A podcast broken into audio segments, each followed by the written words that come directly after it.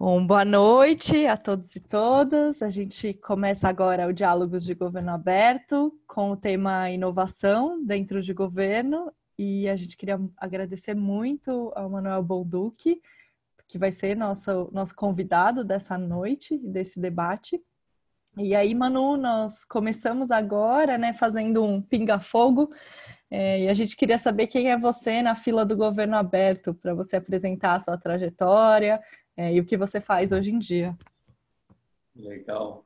Boa noite, todo mundo. Vanessa, Amanda, Bernardo, Laila, Márcio, Abelardo, todo mundo que ouvi depois. É... Quem sou eu na fila do pão do governo aberto? É... Bom, eu é... trabalho como gestor federal hoje, né? Eu sou gestor federal faz 10 anos, servidor público. É, e sou professor no INSPER, é, na área de inovação e governo, na área de pública. Nunca me imaginei trabalhando em outra área que não fosse no, no setor público, né? apesar de eu não me, me contentar muito com esse, esse setor público que não, é, que não é capaz de fazer diferente, né? que não é capaz de, é, de testar novos, novos rumos. assim e, dentro do recentemente a minha trajetória eu passei a trabalhar no Genova, que é o laboratório de inovação da ENAP. Eu trabalho hoje eu, a minha minha carreira é uma carreira transversal, né? Então eu não fico em um setor só dentro do governo federal. Já trabalhei no Ministério do Desenvolvimento Agrário e hoje estou trabalhando na ENAP, que é a, que é a Escola de Administração, Escola Nacional de Administração Pública. Basicamente faz a capacitação para os é, para os servidores federais. E dentro dessa escola tem um laboratório de inovação, que é o Genova, que está fazendo três anos, e que basicamente tem, o, tem o, a função de ser um, um disseminador, um ponto de difusão de uma cultura de inovação dentro do, do setor público federal. É, então é isso. Eu gosto de me, é, me autoproclamar um democrata. acho que a gente precisa reafirmar os valores da democracia desde sempre é difícil para caramba, dá um trabalho para caramba, democracia, mas é absolutamente essencial, não tem resposta fora dela é, que não seja a violência. Então, acho que a gente tem que, é, tem que reafirmar isso e eu acho que se eu pudesse escolher um lugar na fila do pão, seria esse lugar de, do democrata. Excelente. Falando, acho que da, de democracia, que para a gente, né, da onde a gente parte, tem tudo a ver, a gente queria saber o que é um governo aberto para você. Se pudesse fazer uma definição, qual seria a sua? Eu acho que o governo aberto ele é o governo é, que trata com horizontalidade em relação ao cidadão. Né? Um governo que não se coloca acima do cidadão é, na, na relação, que tem um, um, uma esfera de igual para igual. Não tanto numa. A gente tem, tende a olhar uma lógica um pouco de. Ah, o servidor público, aquele que serve ao público, uma coisa como se o, público fosse o consumidor e o consumidor tem sempre razão, né? mas com, como um, um espaço, uma esfera pública mesmo, né? o governo aberto como um lugar de, de, de construção coletiva, de trocas, de participação, é, esse lugar de horizontalidade mesmo. Assim. Eu fiquei pensando qual que é qual que seria a imagem? Acho que a imagem é uma imagem de um, de um, de um espaço horizontal, em que todo mundo tem espaço, é, em que as pessoas são diferentes, não precisam ser unidas, não precisam estar todo mundo junto, todo mundo fazendo a mesma coisa, todo mundo concordando, mas que, que é, não existe uma um, hierarquia né, entre Estado e cidadão. Eu acho que esse é o e acho que é muito difícil a gente chegar nisso, né? Do ponto de vista do a gente tem um histórico aí do Estado sendo um poder muito estão acima das pessoas. Né? Então, acho que tem um, eu, para mim, o governo aberto é um governo horizontal. E se todos os governos fossem horizontais, se a gente chegasse nesse lugar em que todo mundo na fila é um democrata também, que tipo de sociedade a gente teria?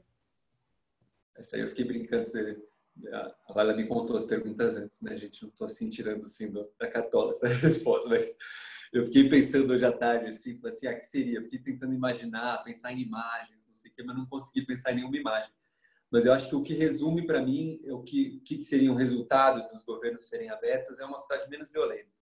eu acho que a gente teria menos violência nas relações. Né? Seria mais confuso, seria mais bagunçado, seria mais.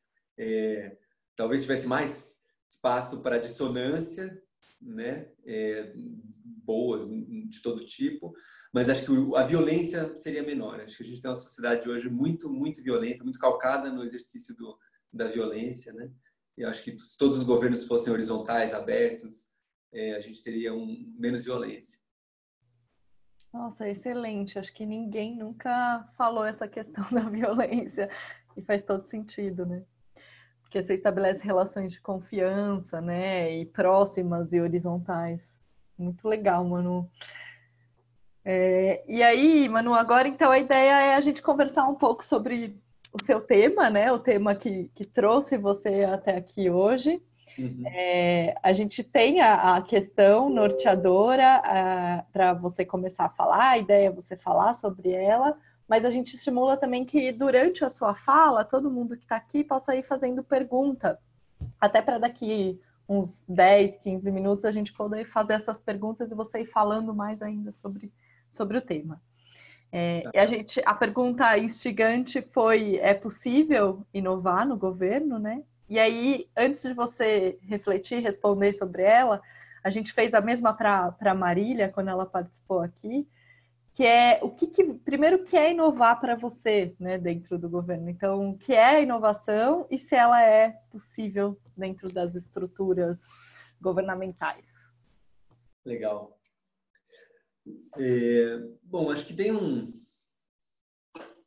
tem uma, uma definição bem clássica de inovação que é é, inovar é criar alguma coisa que seja nova, que uh, seja implementada e que pela implementação crie valor. Né? Depois de ser implementada, que ela crie um valor público. Então, é, não é inovar se você não tem é, algum tipo de ganho para a sociedade ao final do processo. Né? É, não é inovar se você tem só uma ideia, se você simplesmente pensou alguma coisa é, e, não, e não testou isso na realidade, né? Não viu se aquilo efetivamente funcionava, se aquilo dava resultados e tal.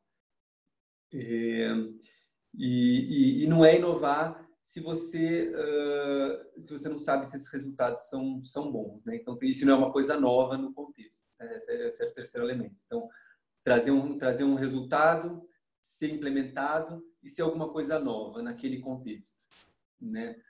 É, eu acho que a gente tem um, uma certa dificuldade quando a gente fala de inovação no geral, que é achar que inovação é um grande santo graal, uma grande coisa, um, um acontecimento, né? Que vai chegar uma hora, alguém vai tá todo mundo ali na burocracia ou fora da burocracia, é, fazendo as coisas e daí de repente vai ter um momento meio aquele momento é, de, de epifania, tudo dá certo, tipo, sabe aquele aquela cena do The Wonders, quando eles falam, estamos, no, estamos tocando na rádio, sai todo mundo correndo e dá tudo certo.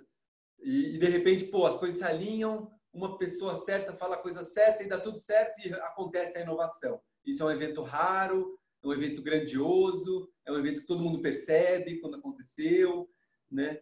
É, eu, eu, cada vez mais eu acho que inovar não é o, não é que isso não é inovar, mas essa não é a inovação que a gente deve buscar quando a gente está falando de inovação em governo, né? A gente acho que a inovação é um são, são várias transformações pequenas implementadas e que geram valor, né? E que vão é, transformando a forma como o, no caso o Estado entrega valor, né, para a sociedade. Não é uma coisa que você tem um grande problema, encara esse grande problema é, a partir de uma lógica, de uma técnica, não sei o quê, cria uma grande solução e daí você implementou uma inovação, você premia, fala parabéns, você é um inovador, essa é uma grande inovação, essa inovação uh, poupou 200 milhões por ano para o governo federal e, pô, ótimo, parabéns, você inovou.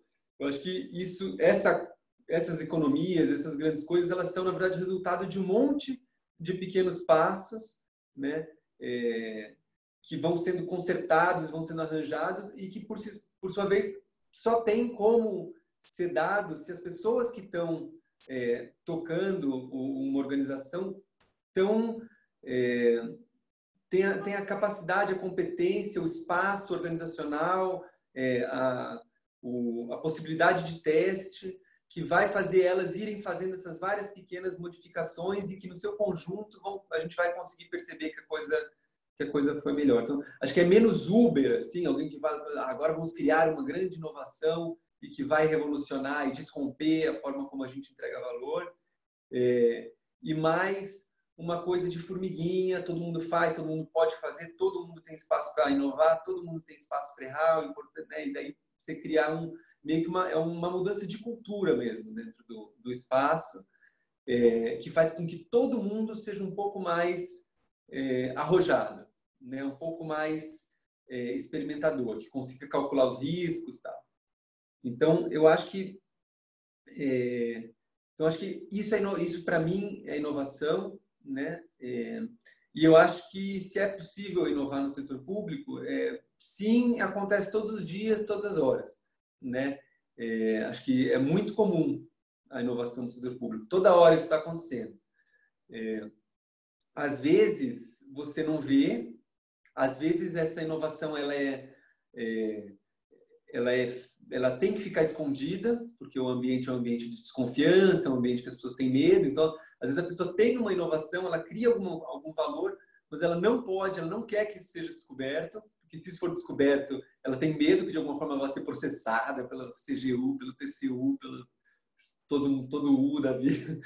Então, é, eu acho que tem um monte de pequenas inovações, inovações acontecendo e tem um monte de inovações que poderiam acontecer, mas que estão meio bloqueadas por um sistema que não permite. Né?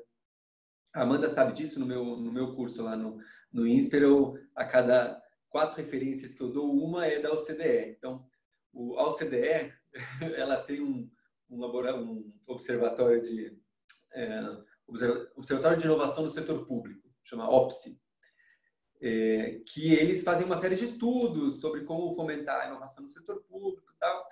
E eles estão terminando um estudo sobre o sistema brasileiro de inovação.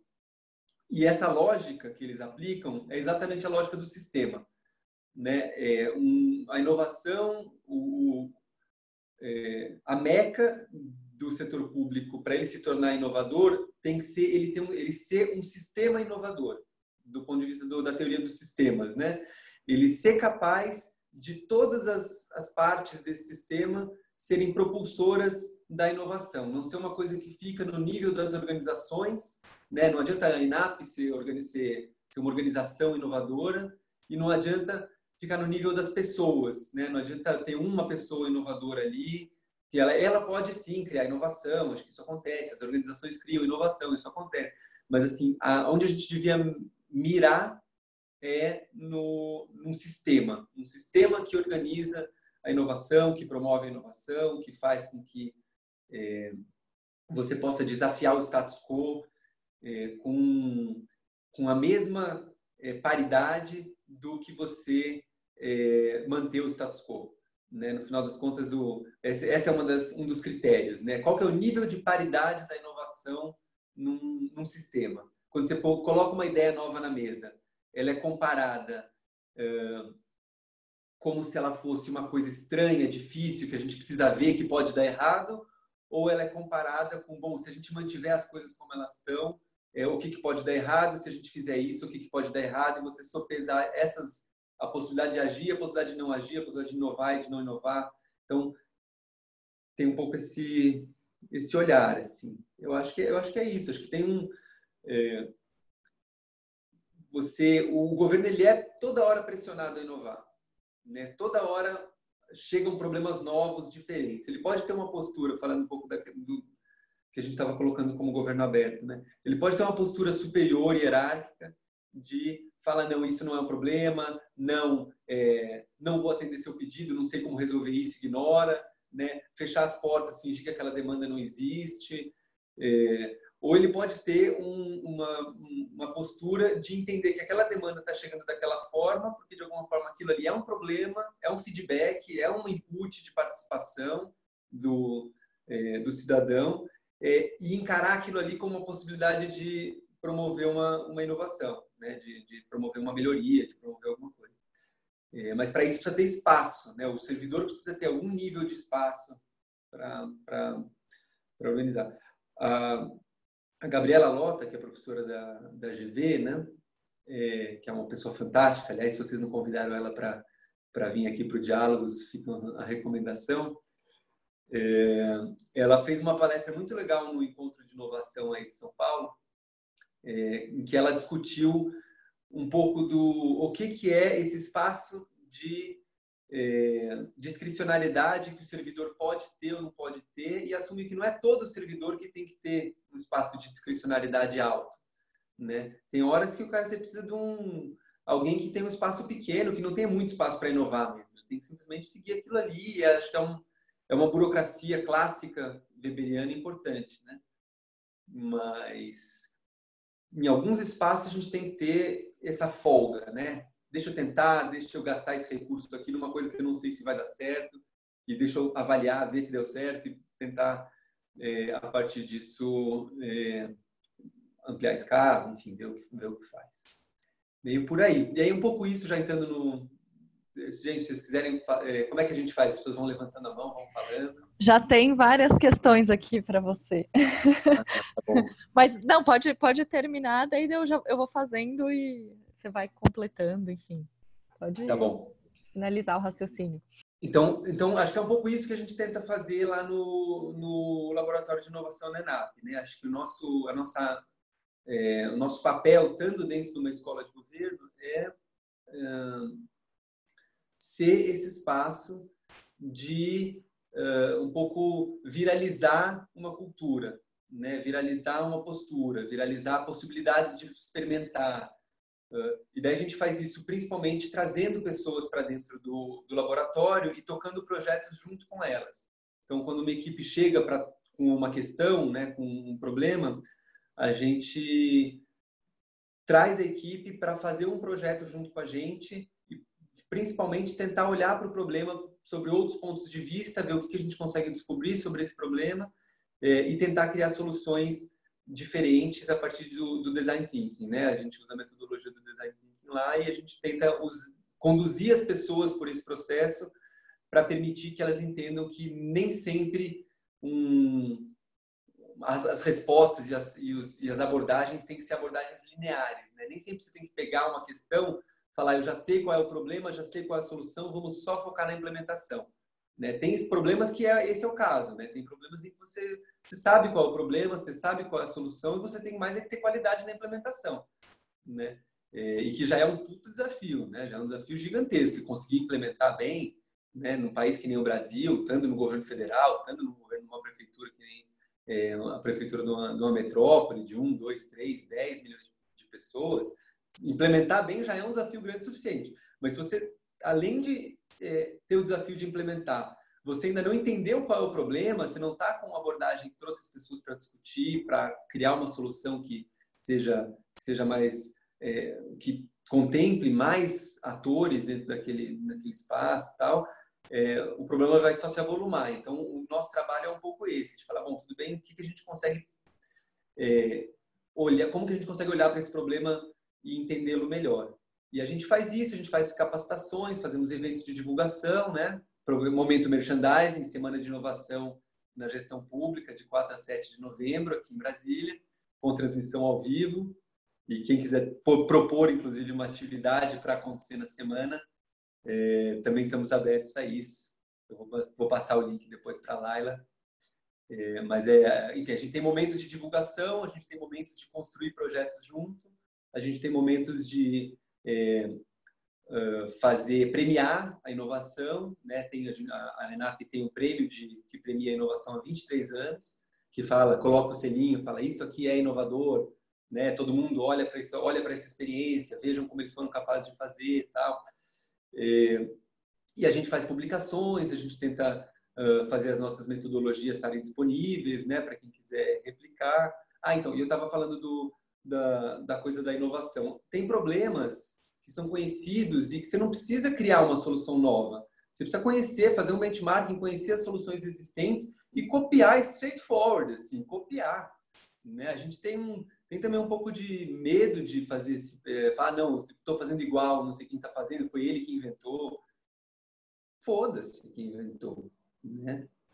Tipo, não é essa a questão, não é esse o. Se, eu, dou, eu dou exemplo em sala de aula. Se você tem uma comunidade que não lava as mãos e por isso milhares de crianças morrem por doenças evitáveis, você cria um programa e faz todo mundo começar a lavar a mão, não foi você que inventou isso. Você pode pegar a musiquinha do lava uma mão, depois a outra e colocar lá sem ter criado a musiquinha, sem ter inventado nada e você vai gerar valor público. Né?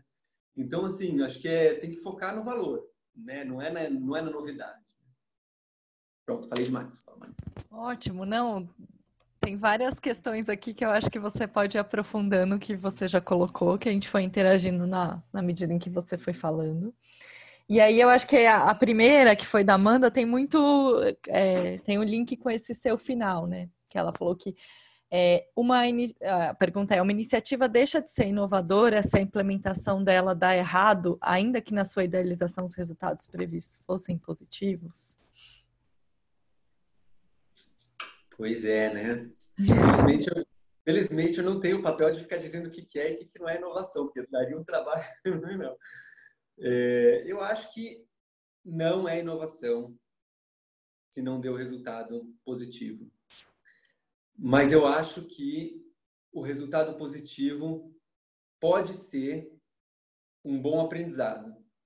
Né? Se você aprendeu, se, se, aquele, se aquela uh, implementação foi uma implementação que falhou, mas que você entendeu um pouco mais sobre o problema né? e que o, o, o tanto de aprendizado, a relação custo-benefício não foi absurda, né? não é você pegar um, é, um programa gigantesco em nível federal, colocar 3 bilhões, dar tudo errado, e falar, ah, mas eu aprendi que não era bem isso, né? É, mas assim, você colocar um tamanho de esforço que permita você aprender com a falha da implementação, é, faz com que você consiga ter um resultado positivo daquela implementação, que não é ah, a solução, né? não é uma inovação no ponto de vista da solução, mas que é um aprendizado, que vai, ele vai fazer parte do processo de você criar uma solução inovadora para aquele, para aquele problema, né? ou um pedaço da solução inovadora para aquele, para aquele problema. Por isso é que você tem que assumir o erro como premissa. Né? Errar vai sempre acontecer, você vai sempre errar. Tem sempre alguma coisa que vai dar errado em qualquer projeto que você coloque para frente. Né? É, a questão é que você só pode colocar um projeto grande na rua quando você tiver já colocado um monte de projetos um pouco menores, ou você já tiver bebido da experiência de outras pessoas que colocaram projetos menores, a ponto desse grande projeto não ser um grande erro, mas ser um erro que você consegue consegue ajustar. Né? Você, você pega o, o Bolsa Família, por exemplo, né? É, o Bolsa Família ele não nasce pronto, né? Ele não é um grande projeto que um belo dia alguém chega e fala assim, ah, vamos colocar isso na rua é, e ele vai funcionar assim, assim assado, vai todos os, os municípios eles vão participar da gestão do programa dessa forma, os estados vão ter esse papel, é, o governo federal vai ter esse papel, vão ter comitês, isso vai ser por meio da bancarização. Não, isso foi um processo que surgiu dos municípios, que surgiu de outras iniciativas do governo federal, que surgiu de vários lugares, e o, o governo Lula foi capaz de, de alguma forma, se aproveitar de todo esse conhecimento e criar um grande programa que era inovador e que teve problemas e que teve erros e que né, e conseguiu abrir dados e comprovar e fazer avaliações para conseguir também consertar o, pro, o programa. Então, a resposta é talvez. Manu, é, tem, tem outras questões aqui na ordem, mas eu vou pegar relacionada ao, ao conceito de inovação, né? E a, a, ideia, o limite da inovação é, uhum. é, que apareceu aqui. Ah, eu fiz, quando você estava falando sobre a institucionalização da inovação, né? Não, não ficar numa pessoa, né? Não ficar centralizada. E aí a pergunta é: é possível institucionalizar a inovação ela deixa de ser inovação? E se é, se é possível institucionalizar, se você conhece alguma experiência, como fazer isso, um processo é, que não dependa de, do, de burocratas? Eu acho que, a, eu acho que a, a, a inovação ela tem que ser institucionalizada. Ela, eu acho que para ela ser inovação, ela tem que ela tem que estar tá arraigada, ela tem que fazer raiz no é, no lugar institucional onde ela está, né? É, por exemplo, a lei de acesso à informação, né? É, vocês, vocês conhecem bem mais disso do que eu, mas você uh, você podia ter uma lei que não pegasse, né? Ah, é, não, fizeram a lei, ah, não, todo mundo é obrigado a obedecer, tal. Mas a lei fica ali, algumas pessoas obedecem, você tem que buscar na justiça qualquer dado que a pessoa não abra, você tinha um sistema que não, não funcionasse. É, a forma como ela foi implementada, do meu ponto de vista, fez com que ela fosse uma inovação que ela se ancorou nas instituições. Né? Ela conseguiu colocar um, um órgão central, no caso do governo federal, que é a CGU, né? para uh, ser aquela, aquele watchdog que fica empurrando, garantindo que a lei aconteça. Você consegue jogar com as normativas, consegue jogar com o, uh, o medo de responsabilização do gestor individual. É, então, eu acho que você, se você faz uma inovação, você consegue criar alguma coisa, mas aquilo ali é, cai né, ao vento, qualquer coisa que aconteça, qualquer primeiro, primeiro é, tremor político, mudança de chefia, aquilo cai, é, é, não, não foi o trabalho, não, não chegou lá, né? não fez o que precisava fazer. Não adianta nada ter, tá cheio de gente por aí que mata no peito e coloca alguma coisa para frente. Né? Ah, isso aqui tem que fazer, inclusive por uma postura hierárquica que a gente tem ainda no governo. Né? O prefeito falou que é para fazer. O prefeito falou que é para fazer, é para fazer, é prioridade. Ah, mantém a lei, mantém não sei o quê, mas não faz sentido nenhuma ideia. Não, é para fazer. As coisas saem desse jeito. Né? E pode até ser coisa, alguma ideia boa, que entregue valor naquele momento. Né? Mas se ela não está bem ancorada na instituição, nas instituições, né? se, ela, se ela vai cair no, no STF, ou vai cair no TCU, ou se os servidores não não estão afim de colocar aquilo para não entendem o valor daquilo, ou se a imprensa bate demais, aquilo vira, um, é, vira uma, uma coisa que todo mundo tem medo de fazer porque a imprensa bateu. É, daí aquilo ali não, não vai gerar valor público, vai, vai, não vai ser inovação? Talvez seja uma inovação, mas não vai gerar valor público por muito tempo. Né? Vai chegar uma hora que aquilo ali vai, vai, vai morrer. Então, eu acho que o, a institucionalização ela é, ela é praticamente assim, um componente do, do, do, que, é, do que é inovar. Né? Acho que a implementação eu acho, entra dentro daquela, daquela discussão da implementação. Né? Não, não, basta ter uma ideia, tem que ser uma coisa que está tá na vida. E aí tem, tem algumas questões aqui na linha da inovação e tecnologia. Que uma é do Daniel, que ele perguntou se a inovação está diretamente ligada à tecnologia ou pode haver inovação das tendências do governo. E o Márcio, ele com. Peraí, eu. Opa, desculpa, a Raquel fala, aproveitando o, o, gancho, que ela participou de uma edição da Semana de Inovação da ENAP e ela achou que a quase totalidade dos casos considera a inovação como transformação de processos analógicos em eletrônicos ou digitais, mantendo, de certa forma, a mesma lógica. Não há uma tendência de associar a inovação com instrumentos, né? Acho que tem uma tendência muito forte. É, acho que inovação é uma palavra assim realmente é, problemática, né? Porque cabe muita coisa dentro dela e ela evoca muitos sentidos nas pessoas e às vezes está cada um falando de uma coisa e não é, e está todo mundo falando é não tem que fazer, né? Só que cada um está com uma coisa na cabeça. É, então tem e uma das coisas que mais é associada com inovação é tecnologia. Né? É, mas se você volta para aquele, para aquele é, conceitinho que eu dei, não tem nada de tecnológico ali. Né? Alguma coisa nova no contexto que seja implementada e que gere valor público. Né? Pode ser é, de forma analógica, inclusive. É, e, e às vezes, às vezes a, a, forma analógica é a melhor forma de gerar valor público. Né? Você tem um, você tem pessoas quando a gente fala de acessibilidade, né? Tem pessoas que não vão ter acesso ao digital, você tem pessoas que preferem, não, que não têm confiança no digital, né? É, você tem momentos em que o digital é pior do que o, do que o analógico, né? É, você tem um monte de circunstâncias em que a tecnologia não é solução, não é, não é solução, ela é uma solução à busca de, em busca de um problema, né? É, então eu acho que tem muito essa tendência.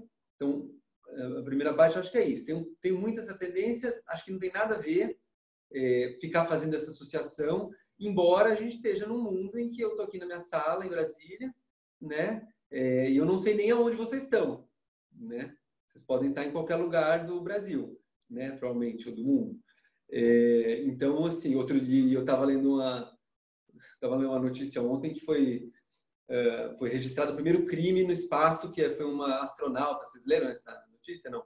Uma astronauta acessou os dados bancários da mulher dela do da estação espacial internacional, ela estava num processo de separação, não sei o quê, uma coisa assim totalmente crimes da a vida como ela é, só que ela fez isso na estação espacial, né? Então assim, não dá para dizer que não dá para pensar que a gente está num mundo em que o em que o tecnológico e o digital não são parte dele, né? É, e vão ser cada vez mais parte, né? A gente é, é, enfim, todas as discussões sobre futurismo, né, sobre o que vai acontecer com os seres humanos, a gente vai começar a se mesclar com robôs, a gente vai fazer engenharia genética, a gente vai não vai mais morrer, o que vai acontecer? É, não dá para você fazer uma discussão sobre governo sem considerar o mundo onde a gente está. E o mundo onde a gente está é o mundo que está se digitalizando. É, e o Brasil está vivendo um pouco esse processo, né? O, realmente a semana de inovação, ela nos últimos anos, assim, eu acompanho a semana de inovação há dois anos, né? Esse é o terceiro ano. Ela teve uma pegada muito forte dos processos de transformação digital de serviços do governo federal, né? É, porque basicamente é uma das coisas que está sendo feitas pelo pessoal que está organizando a semana de inovação, né? Então é o que é a visão de inovação que está que tá muito presente é, no, no, no, que era o Ministério do Planejamento e agora é o Ministério do, da Economia. Né? É, e daí você fica nessas de transformar os processos, de pegar um processo e conseguir transformar ele em digital, economizar não sei quantos milhões, que é uma coisa importante. Né? A gente tem um caminho para percorrer, tem um monte de coisas que a gente faz presencialmente e que são muito mais caras presencialmente do que e custosas para todo mundo do que se elas fossem digitais, né? É, hoje em dia ir num banco, por exemplo, e pagar uma conta é um negócio assim, você fala, pô, de jeito nenhum que eu vou num banco. Né? Eu fecho minha agência por telefone, minha conta por telefone, mas eu não vou até aí resolver esse problema que você está me trazendo, né? É, então, acho que o governo ele tem que ser capaz de fazer isso. Isso é uma parte importante. Agora, inovação e transformação digital não são a mesma coisa, né? Não são, não tão, não tão, não são conjuntos que se contêm. Manu, super interessante, super interessante esse ponto. É, e aí tem, acho que um outro que é tão e até mais para mim, pelo menos, interessante, que foi a pergunta do Bernardo, se é possível inovar dentro de um ambiente pouco democrático. E o Márcio foi na, na linha e também perguntou, né? Entre as características de governo aberto, você citou a relação de horizontalidade com o cidadão. A inovação em um governo de hierarquia vertical, quais os problemas disso? É, pois é, eu acho que eu acho que há espaço para inovação dentro da hierarquia, porque mesmo dentro da hierarquia você tem demanda por solução de problemas, né? E, e dentro de uma lógica de hierarquia, você vai ter uma, uma, uma demanda por alguma solução. O problema é que o, o, o medo de experimentar e o medo de errar né, são duas coisas que matam o processo de inovação. A possibilidade de você criar o novo, criar o diferente. Então, se você tem um, é, se você tem uma, uma um, um olhar assim muito top-down, que as pessoas têm muito medo, que as pessoas não têm espaço, é, não têm garantias de que aquela, aquela sugestão fora da caixa, ou aquele, aquela, aquele, aquela forma nova que a pessoa encontrou para resolver um problema, que aquilo vai ser acolhido, é, a pessoa não vai fazer, né? Acho que tem um.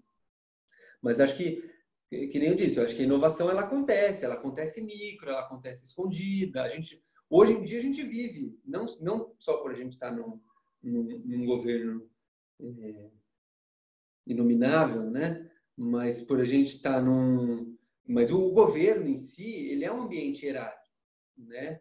É, você tem tem um processo de, de hierarquia super super forte, né? A quantidade de camadas que você tem entre o primeiro escalão e a pessoa que atende o cidadão, é, eu não sei se alguém já fez a conta disso, mas deve ter algumas instituições que devem passar de 20 camadas né, de hierarquia, 20 chefias do, de quem lidera a organização até a pessoa que atende o cidadão, é, ou que a pessoa que toma as decisões.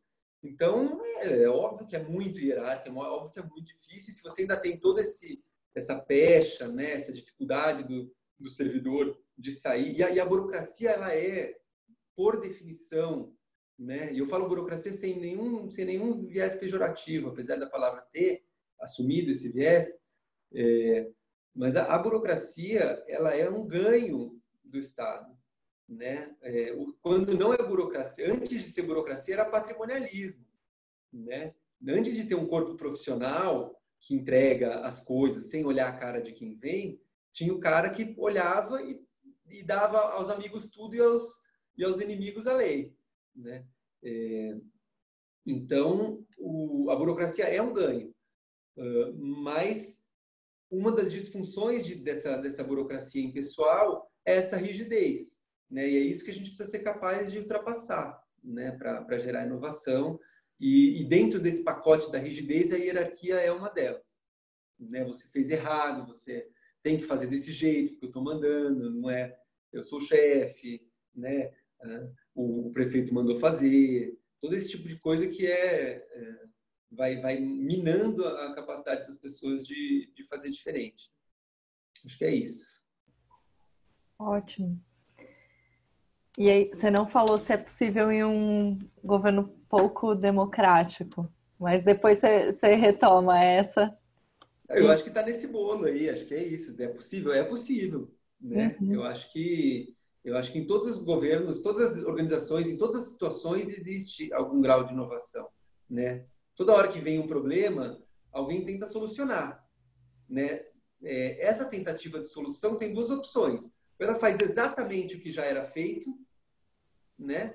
Que é muito difícil de você conseguir fazer exatamente o que já era feito, ou você vai fazer alguma coisa nova. Né? Então, você está sempre tentando dialogar com os problemas na, medida que eles vêm. É, a questão é que, às vezes, essa coisa nova pode ser uma coisa é, ou muito pequena, ou que ninguém vê, ou que você nem sabe que foi novo, você nem viu, você nem registrou tal. Eu acho que em todos, todas as situações tem inova inovações pequenas. Né?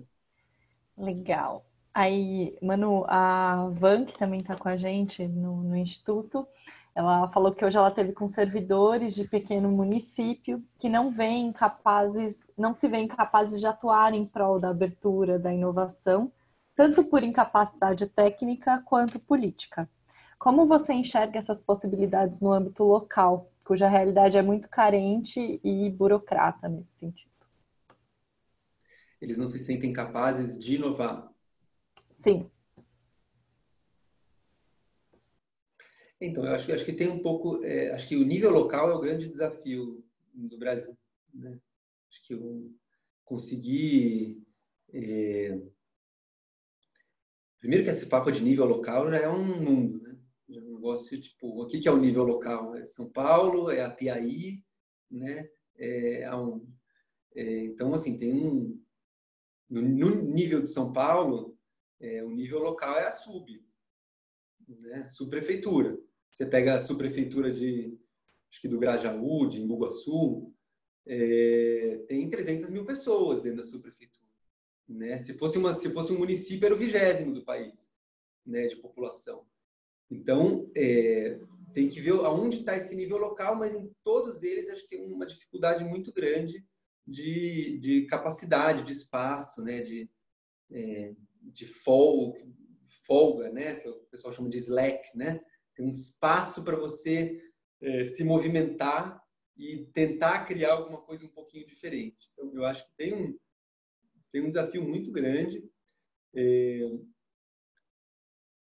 mas talvez em municípios pequenos você tenha algumas, algumas possibilidades que são.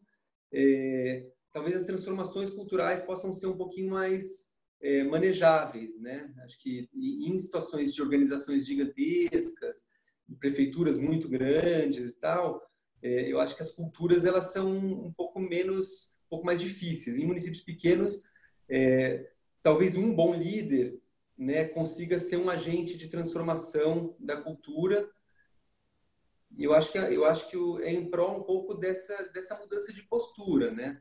Tentar entender o que que é realmente proibido, que isso é uma, isso é uma das coisas que, o, que os servidores têm é, tem muita dificuldade, né? E a gente por viver numa cidade autoritária, né, tradicionalmente autoritária, baseada no, em, em instituições autoritárias, é, a gente tem muita dificuldade em virar e falar assim, bom, beleza, onde é que está escrito que eu não posso fazer isso? Né? Ou cadê? Ou, não, isso aqui pode, não tem ninguém, nada dizendo que não pode. Né? É, então, eu acho que tentar deixar muito claro, o mais claro possível, onde estão ali as linhas de risco, né? Olha, até aqui é risco zero, você pode fazer o que você quiser dentro desse espaço aqui, que não vai haver nenhum tipo de punição. Daqui até ali é um risco moderado e, daí, e dali para frente não vá né, ali, dali para frente é realmente estar comprando sem licitação num parente, né? Não dá. É, então, eu acho que tentar deixar um pouco mais claro, e acho que talvez é, esse seja o papel do líder, né? É, da, dos processos de inovação. Seja o cara que vira e fala assim, não, dá para fazer, vamos fazer. Né? Vamos pegar isso aqui, vamos... Eu vou assumir a responsabilidade se der algum se der algum problema aqui. Ou eu vou conversar lá na jurídica. Eu vou é, falar com o Ministério Público, vou explicar para eles, vou trazer eles para perto para eles entenderem o que, que, vai acontecer. E aí, é, a partir da, do exemplo, as pessoas começarem a se soltar um pouco e entenderem o que, que dá para fazer e o que, que não dá. Tem horas que não tem o que fazer né? Mas a questão é que a gente vive num mundo de excesso de regras. O mundo do, do, da administração pública é um mundo de excesso de regras. Eu pego o exemplo do meu quando estava no mestrado, né, que foi o meu mestrado foi sobre a implementação do, da compra da agricultura familiar para merenda escolar. Como é que foi esse processo, né? O governo federal mandou, falou não tem que comprar da agricultura familiar e os municípios tiveram que obedecer. É, daí você vai lá no município conversar com a nutricionista e com a gestora da merenda, uh, eles têm um monte de leis diferentes dizendo quantas nutricionistas por aluno devia ter, quantas gramas de é, uh, frutas, legumes e verduras tinha que ter em cada refeição, quantos por cento de, disso tem que ter, quantos alunos tem que ter por sala, quem que pode fazer a merenda, com que, que pode gastar o dinheiro da merenda, pode contratar terceirizada, porque tem um emaranhado de leis tão grande, tão difícil de entender, que é difícil você inovar porque você não sabe onde você está pisando. Né? Então você fica no caminho conhecido, que é o quê? Ou o que, que alguém do seu lado está fazendo, ou o que, que o pessoal antes de você fez. Você, você não vai fazer, ah, vou, vou sair da trilha, por que eu vou sair da trilha? Né? Se eu, onde é que, que, que eu ganho saindo da trilha? Né?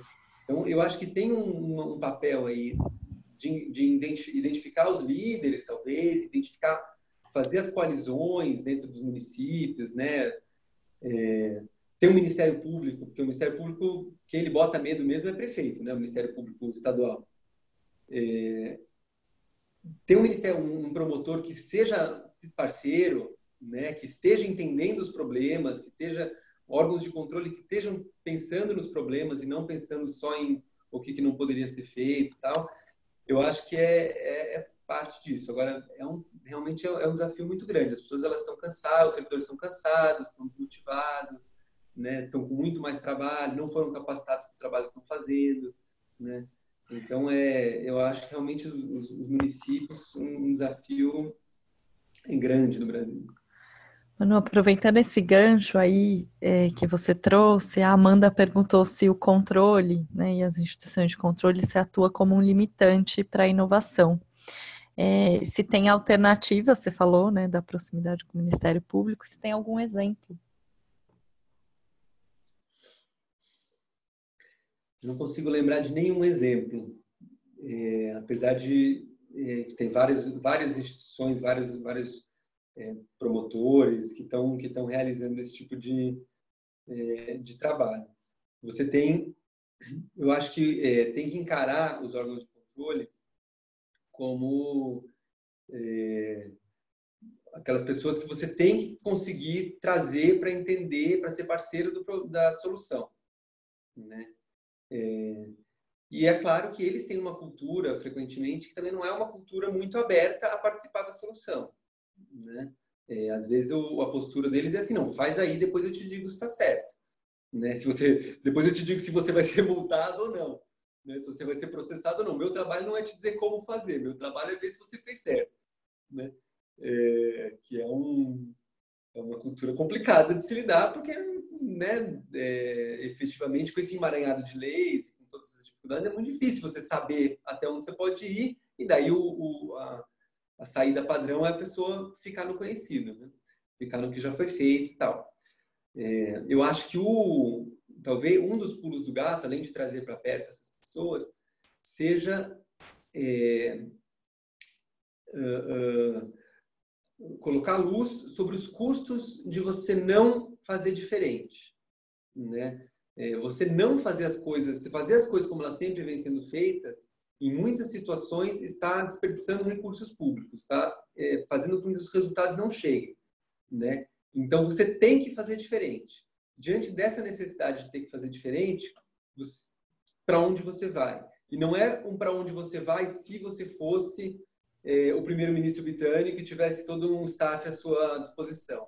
É para onde você vai sendo o ordenador de despesa da merenda de São Paulo, né? que ganha eh, 4 mil reais por mês, né? como diretor de merenda, e tem um orçamento de 600 milhões de reais para gastar e 2 milhões de alunos, 2 milhões de refeições para servir por dia. Né? Então, assim, não é que você vai é, fazer diferente parando, pensando longamente, colocando vários doutorandos e vários, né, vários cientistas de dados, colocando todo mundo para chegar numa super solução, testar um piloto fazendo pequenininho até você chegar numa super solução. Você é uma pessoa, você tem um staff pequeno, você tem servidores nessas condições e mesmo assim você tem que lidar com esse problema. Né? Você não está lidando com o problema no abstrato, você está lidando com o problema no concreto. E você tem duas opções. Você continua fazendo o que você já fazia é, que não está funcionando ou você tenta inovar. Né? É, e aí é, é, sob esse olhar você tem que conseguir é esse olhar que você tem que conseguir mostrar pro é, pro cara do controle, né? Ele, ele, tem que sentir aquela empatia por você, falar assim, porra, realmente estava é, difícil para ele também. Manu, a gente tem mais, mais cinco questões aqui para você. Acho que foi o tema caliente aqui, nosso, né? É, eu vou fazer o seguinte, eu vou eu vou ler mais, mais uma da Vanessa e depois eu tento condensar umas três para você fazer na sequência e a gente termina com a do Márcio, que eu acho que é bem legal para terminar com gancho. É, a Van falou da, da. Você mencionou a importância das trocas né, entre servidores para problemas semelhantes sem a necessidade de inovar o tempo todo. É, existe esses espaços de troca? É, você recomenda algum? Ou algum tipo? Recomendo, acho que, acho que existem vários, desde o cafezinho da repartição, né?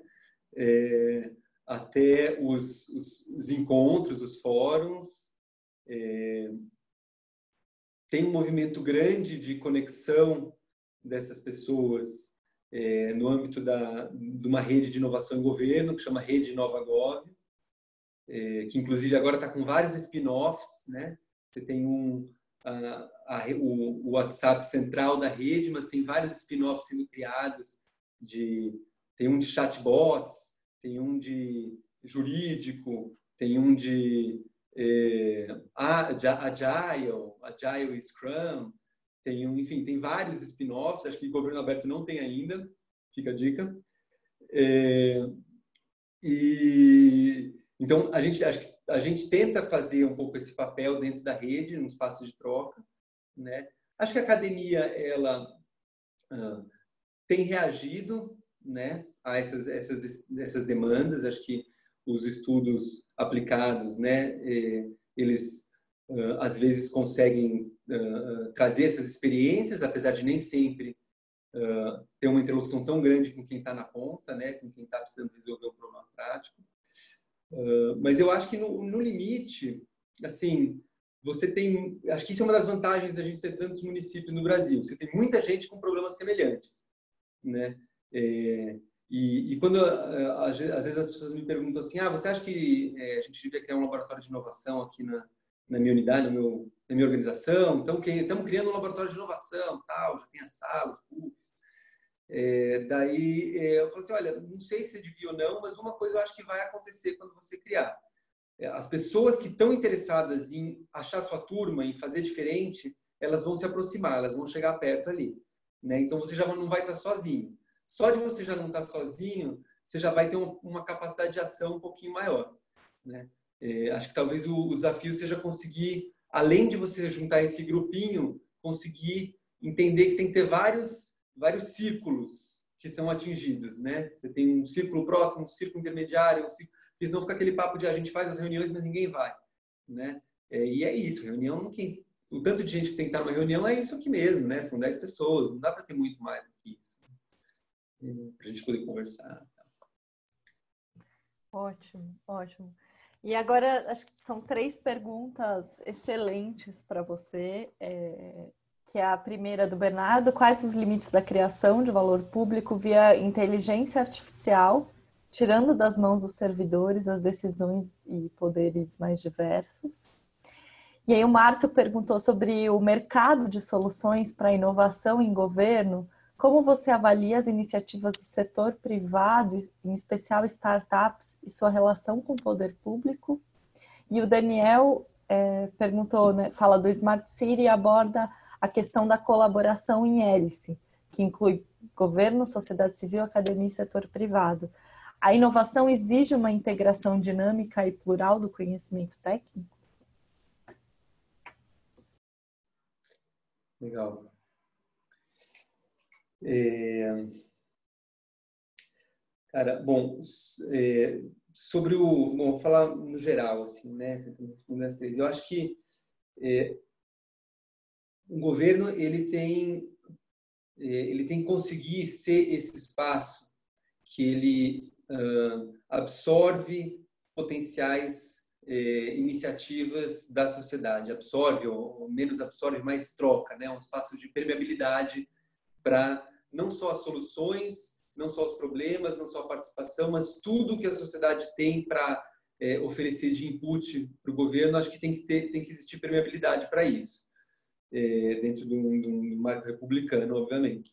É, então, nesse aspecto, eu acho que as startups, né, ou as GovTechs, ou as empresas eh, estabelecidas, com, com, já com um modelo de negócio estabelecido, não tecnológicas, eh, elas têm que ter eh, meios de demonstrar para o Estado, para os servidores, que as, eles têm formas novas de gerar valor. Né?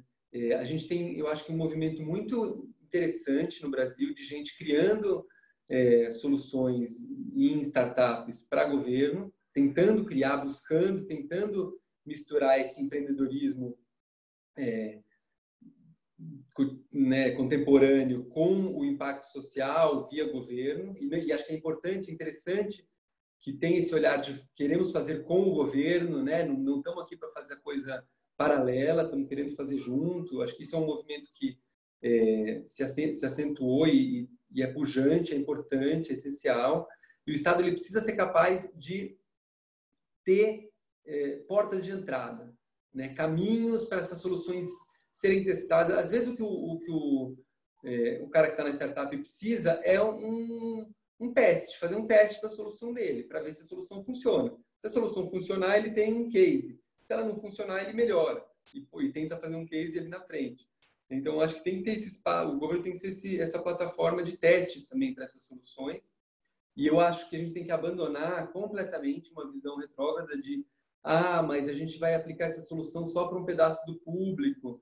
É, e aí, o, como é que a gente vai justificar isso perante todos os outros públicos? Ah, então ótimo, então a gente vai fazer uma solução ruim para todo mundo, que deve estar todo mundo feliz, né? É, não, faz sentido nenhum. A gente precisa ter abertura ao erro, né? E eu acho que o, é, acho, acho, que o governo ele precisa ser um incentivador desse ecossistema de startups é, que uh, favorece a solução, criação de soluções é, para o poder público. Acho que aí, desta, essa é uma das formas pelas quais a gente vai descobrir quais são os limites da, da inteligência artificial é, para uh, governo. Porque a gente não sabe quais são esses limites, é, onde que vai dar para aplicar. Acho que isso é uma discussão que está todo mundo tentando é, tentando entender até onde vai né, a, a, a, inteligência artificial. Eu até postei, postei no meu Twitter ontem, falei assim, ah, tem um estudo da UNB que diz que 44% de chance da baiana do acarajé ser substituída por máquinas. Assim, imagina vocês que nem sabem fazer arroz, né? É, mas eu acho que assim, ninguém sabe o tamanho que vai ser o, o, o processo de integração das máquinas é, de forma inteligente e nem de aprendizado de máquina, de reconhecimento de padrões. Agora, que tem um mundo para explorar dentro do governo, não tenho dúvida. No FNDE, que cuida das transferências pra, de merenda escolar e de, de recursos para os municípios, é, os caras eles tinham um passivo que se eles, se eles parassem de receber prestação de contas hoje e começassem só a fazer, a, a analisar as prestações de contas, acho que eles tinham um passivo de 20 anos é, de prestação de contas para analisar.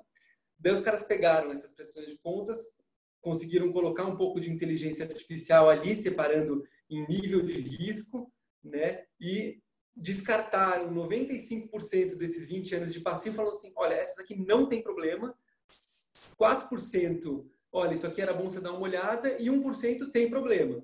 Né? E daí os caras pegaram e falaram assim, bom, beleza, vamos olhar isso aqui. Isso, assim, numa uma autarquia que, que gasta 30 bilhões por ano né, de recursos públicos com municípios. Então, eu acho que tem muito espaço, tem muita coisa a ser descoberta e a gente precisa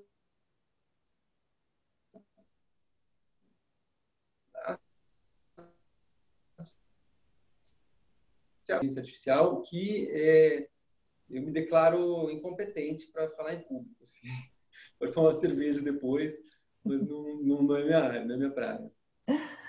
Manu, é, acho que para a gente ir finalizando, porque o nosso compromisso é não estourar tanto além da, de uma hora de debate, é, apesar da gente querer muito ficar mais, é, o Márcio fez uma, uma, uma pergunta que é quais são os temas mais urgentes para buscarmos inovação?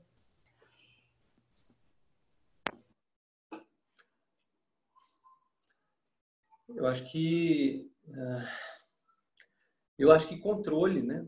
Eu acho que o debate do controle ele é ele é um debate é, primordial. A gente entender o papel do controle na inovação, como é que o controle pode atuar e, e daí talvez nesse mesmo bojo o é, o papel do erro, né? É, a gente ressignificar o papel do erro, entender o que que é as possibilidades da gente aprender na implementação, como é que a gente consegue é, fazer uma política baseada em dados sem precisar de grandes especialistas, né? Como é que a gente consegue ali numa num município pequeno ou num contexto específico fazer política baseada em evidências é, para conseguir testar inovação, para conseguir aprender com o que você está inovando, é, para conseguir se defender dos órgãos de controle, para conseguir comunicar com a imprensa. Então, eu acho que o, tem um, uma teve algum momento aí que alguém é, da esquerda achou que você dialogar com foco nos resultados era papo de direita, né? É, eu acho que isso é uma grande abobrinha. Assim. Acho que foco nos resultados é, é papo de quem quer um Estado funcionando. Né? É, e, e você testar formas de você entender se está funcionando ou não, experimentar, errar, tal, é, é o que vai fazer o, as possibilidades de inovação surgirem, prosperarem. Né? Ah, isso aqui funcionou, isso aqui não funcionou, e isso aqui a gente achou que ia dar isso achou que ia dar isso, deu aquilo. Ter essa postura de aprendiz, né? Estamos testando, vamos errar e faz parte. E a imprensa aceitar que isso é parte do, do combo, né? Não tem bala de prata, não tem grande solução, nada vai sair pronto. É, eu acho que conseguir contar essa narrativa do estou com foco no resultado, mas não sei exatamente onde isso vai dar, então vou testar pequeno. E vocês dos órgãos de controle da sociedade e em geral, o, conjunto dos eleitores entender que isso faz parte do processo e que isso é a melhor prática, eu acho que é, eu acho que seria, é, o, é o caminho aí para seguir, assim, né? Eu iria por aí. Minha resposta, Legal. não sei se. Legal, não, excelente. Agora a gente tem teria um momento de abrir microfone para quem quiser falar. Não sei se alguém ainda tem uma reflexão, algo que queira colocar. É...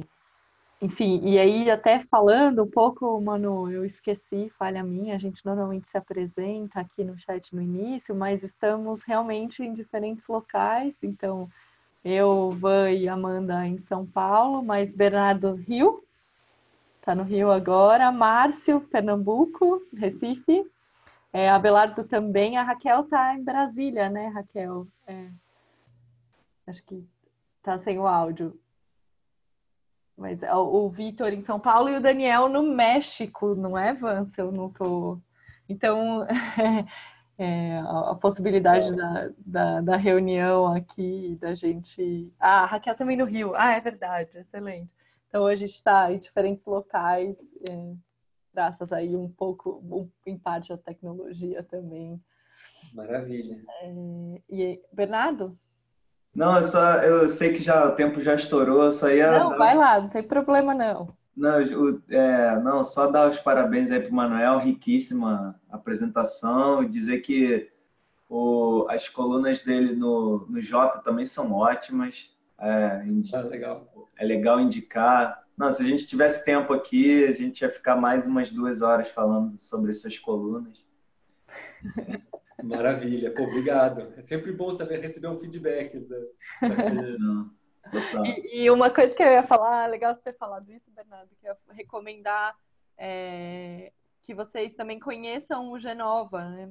Não só o que eles estão fazendo, mas tem uma coisa que eu e a Van ficamos acho que muito impressionada, a gente até imprimiu, é o fluxo de projetos, né? Como que vocês estruturaram o fluxo para entrada e organização, né, das demandas do, do laboratório.